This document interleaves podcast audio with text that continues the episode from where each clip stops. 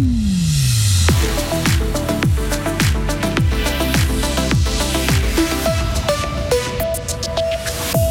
Budget 2023 du canton dépassé, il a fallu débourser plus pour les hospitalisations hors canton, les avocats commis d'office ou les trains.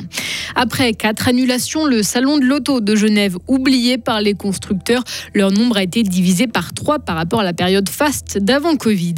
Et puis être leader provisoire, être éjecté ensuite du podium, c'est rude au niveau des émotions, mais c'est aussi une fierté pour le skieur Marc Rochat, on l'entendra. Le soleil fait son retour aujourd'hui, il va faire jusqu'à 14 degrés. Euh, mis à part cette perturbation vendredi après-midi, la fin de la semaine s'annonce plutôt belle.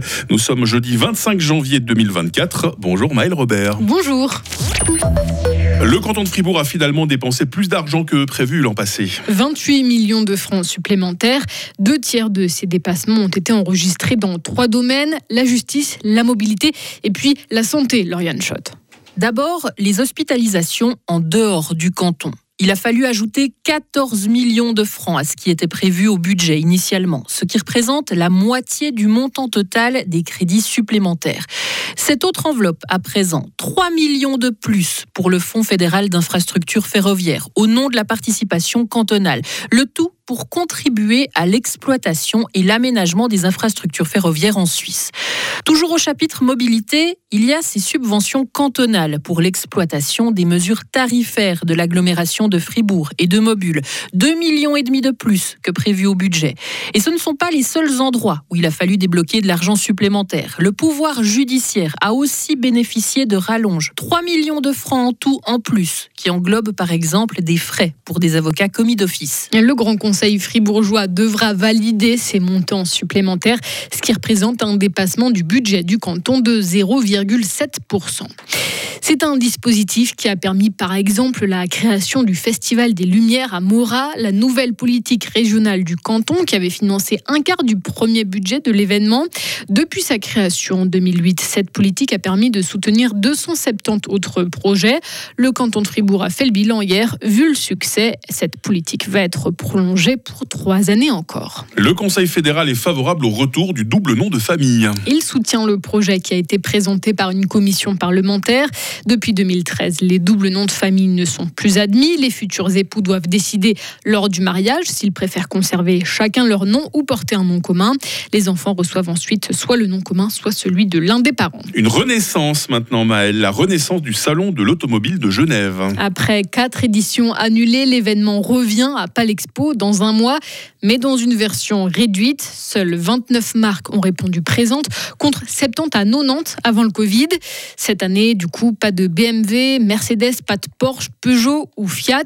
Selon Alexandre de Sénarclan, président de la fondation du salon, les constructeurs historiques ont un peu oublié le rendez-vous genevois. On a été absent des radars pendant 4 ans, donc euh, certaines marques nous ont un peu oubliés, si bien qu'on n'était même pas dans leur ligne euh, budgétaire. Maintenant, on revient en 2024, donc je pense qu'on va pouvoir regagner une partie des constructeurs en 2025 qui ne seront pas venus cette année. Et puis il y a aussi des phénomènes de mode. Certains constructeurs considèrent que ça n'est plus comme ça que l'on promeut un produit, qu'on n'a plus besoin de ce contact ou plus de cette manière. Et eh ben c'est à nous, nous salons, de leur démontrer l'intérêt d'une telle manifestation pour que dès 2025 il y ait un plus grand nombre euh, d'exposants. Des propos recueillis par nos confrères de Radio Lac.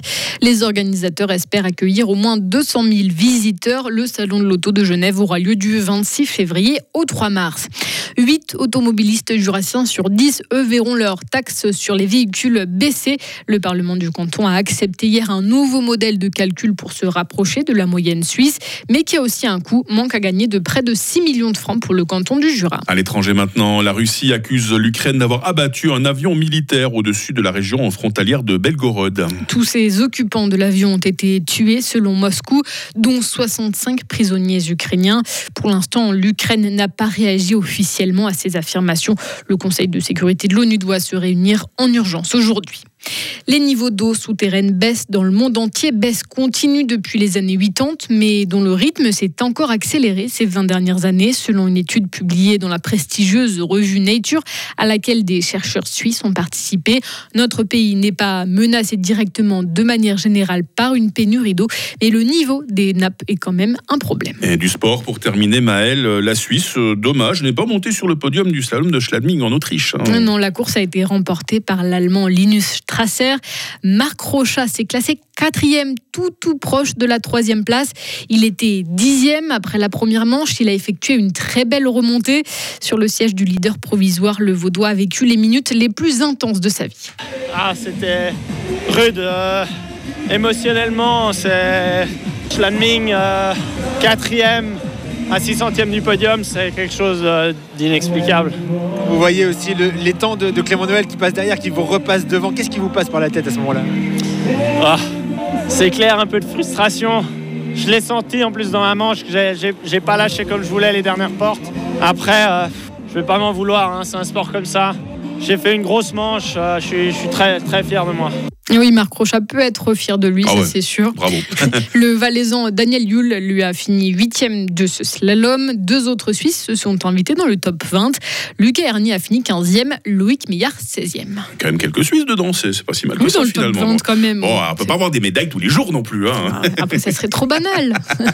Merci euh, Maël Robert, actualité toutes les 30 minutes avec vous. Toute l'équipe vous passe le bonjour dans quelques instants et vous soumet, euh, vous soumet la question du jour.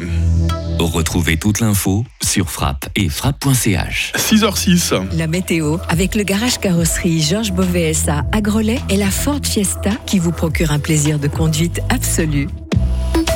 Ah, on va aller vers le mieux aujourd'hui. Hein. Les derniers nuages de ce matin vont vite céder la place au euh, soleil. L'amélioration sera plus rapide hein, sur le sud de la Romandie. Euh, ça souffle toujours, mais moins que ces derniers jours. Vent de sud-ouest faible à modéré. Ce matin, nous avons 4 degrés à Châtel-Saint-Denis, 5 degrés à Bulle, 6 à Fribourg. Nous aurons dans quelques heures 12 degrés à Romont, 13 à Fribourg et 14 à Estavayer-le-Lac. Euh, demain vendredi, nous commencerons par avoir du soleil en matinée, puis le ciel va se voiler par le nord-ouest. Les premières pluies tomberont en fin d'après-midi. Neige vers 1800 mètres. Il fera au minimum 5 degrés, au maximum 11 degrés demain. Euh, quant au week-end, il s'annonce bien ensoleillé, surtout en montagne, alors qu'en plaine, il risque d'y avoir du brouillard ou du stratus, hein, surtout euh, samedi, maximum 10 degrés. On aura plus ou moins le même type de temps lundi encore. Nous sommes jeudi 25 janvier. C'est la fête des manuels. Aujourd'hui, il fera jour de 8h04 à 17h20.